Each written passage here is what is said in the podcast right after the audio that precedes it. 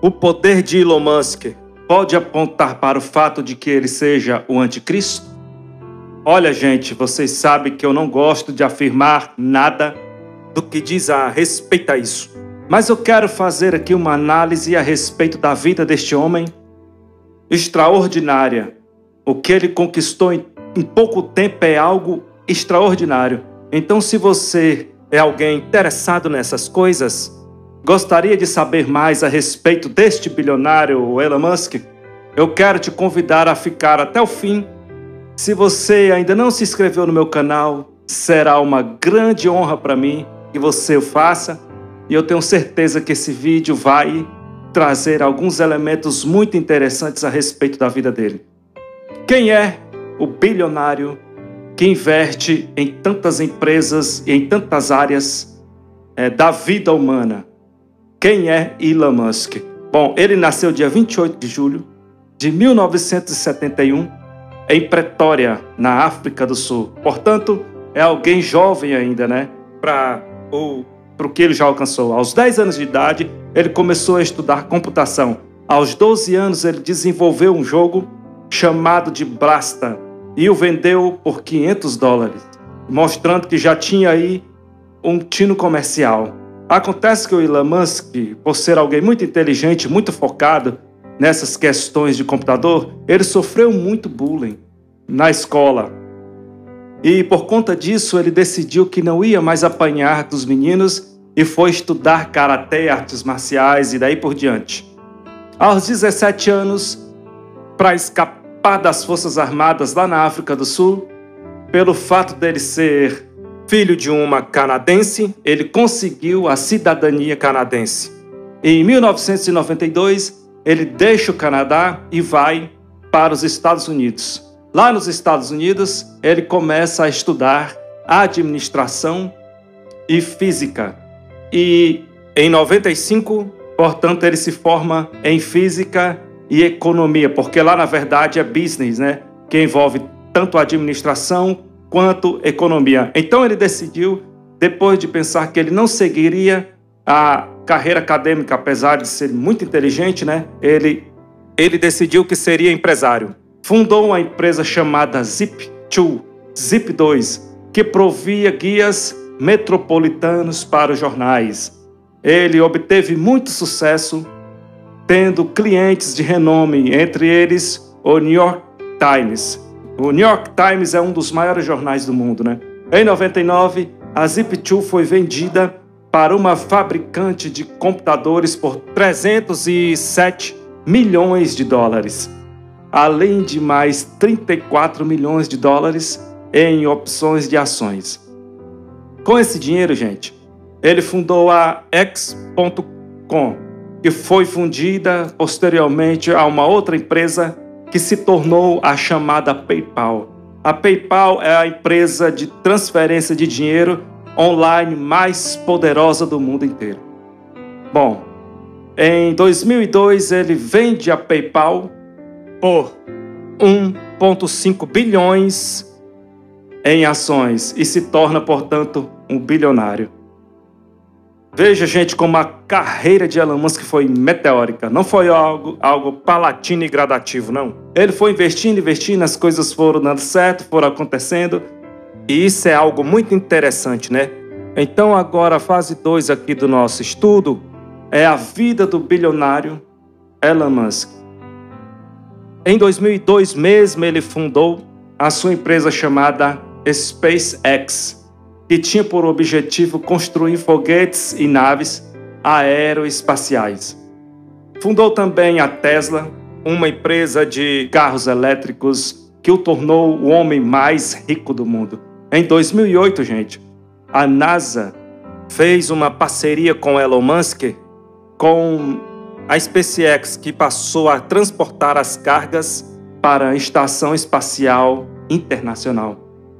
Em 2012, a SpaceX lançou o Falcon 19, foguete não tripulado que enviou é, suprimento para os astronautas na Estação Espacial Internacional, tendo como objetivo no futuro também enviar astronautas. Bom, gente, vamos falar agora dos avanços de Elon Musk. Em 2015, a Starlink nasceu como um braço da SpaceX e prometeu colocar 42 mil satélites em órbita baixa, entre 500 quilômetros e 2 mil quilômetros de altitude. Para quê? Para vender internet por assinatura mensal para o mundo inteiro. Nós sabemos agora que na guerra da Ucrânia com a Rússia, Elon Musk liberou satélite para a Ucrânia para que eles tivessem ali internet de graça. Recentemente, muito recentemente, ele esteve aqui no Brasil no encontro com o presidente Bolsonaro para fornecer satélites em áreas remotas, como a Amazônia. Recentemente também, o Elon Musk se tornou sócio majoritário do Twitter,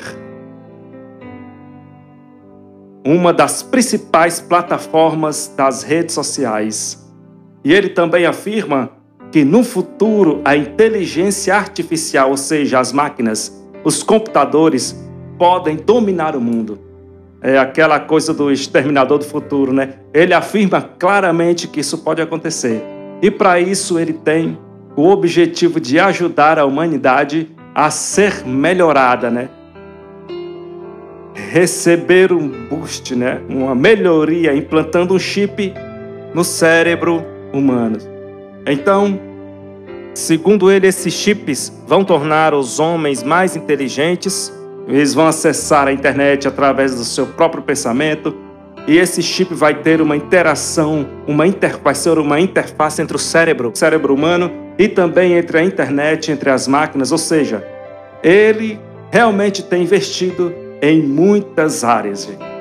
E aqui vem a seguinte pergunta: será que esse avanço extraordinário, que é essa capacidade que ele tem de inovar, de pensar coisas novas, de investir em muitas áreas ao mesmo tempo, é uma capacidade meramente humana ou será que tem alguma inspiração por trás disso? Será que o Elon Musk quer controlar o mundo? Será que ele não está se tornando um homem muito poderoso na medida em que ele está entrando em áreas estratégicas da vida de toda a humanidade?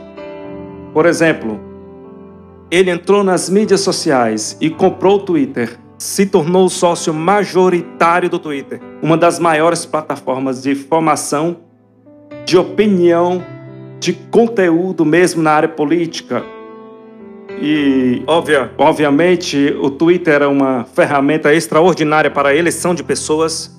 Ele está na área aeroespacial. Ele planeja mandar, por exemplo, populações para outro planeta, do futuro do planeta Terra sendo destruído, mas no mesmo tempo ele está controlando, é o único empresário, vamos dizer assim, que de fato está tendo sucesso, né? Eu sei que o dono da Amazon também está investindo nisso, mas ele está muito adiante nesse projeto né, de dominar essa área aeroespacial né, através da SpaceX. Ele também está querendo controlar a internet através da Starlink, não é isso? Ele está investindo bilhões, gente, bilhões na área da medicina, tentando, obviamente, trazer avanços para a ciência que possa melhorar a condição humana mas quanto mais ele vai entrando em áreas estratégicas, mais a humanidade vai se tornando dependente dele. Ele está afirmando que ele está criando um telefone celular que vai acabar com o iPhone. De tão avançado que será.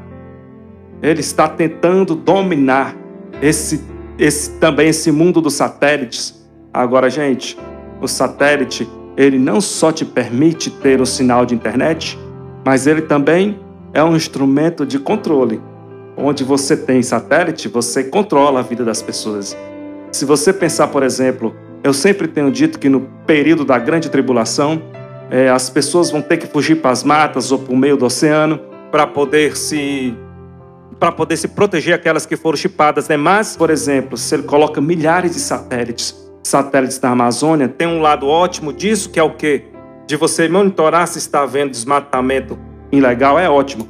Por outro lado, ele vai ter controle de toda a informação. Tudo isso na mão de uma pessoa. Ele tem dado entrevista no mundo inteiro, nos principais podcasts do mundo. Literalmente está se tornando popstar.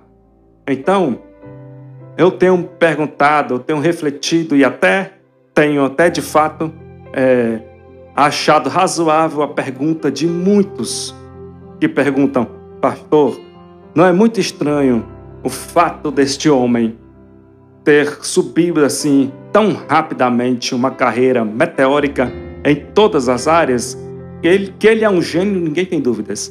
Mas hoje, mais do que um empresário que tem por objetivos financeiros dominar, alcançar cada vez marcas maiores, ele tem entrado em áreas estratégicas, gente, áreas estratégicas de controle e fundamentais e está se tornando cada vez mais um cara amado e admirado pelo mundo. Será que este homem tem o desejo de controlar o mundo? A minha conclusão é que, no primeiro momento, ele parece uma pessoa extraordinária e admirável. Mas eu quero perguntar para você: o que estará na mente do Elon Musk? Será que de verdade ele pode ser aquele de quem as Escrituras falou ou falaram? Será que ele pode ser o anticristo?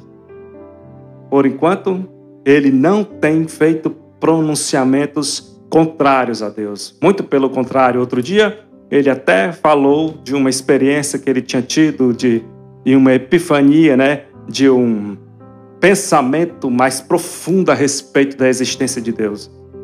Mas sabemos também que o anticristo, no primeiro momento, ele será uma pessoa amigável, ele será uma pessoa que apresentará ao mundo muitas, mas muitas características de alguém bom, de alguém que luta pela paz. Eu tenho feito a seguinte questão para mim mesmo: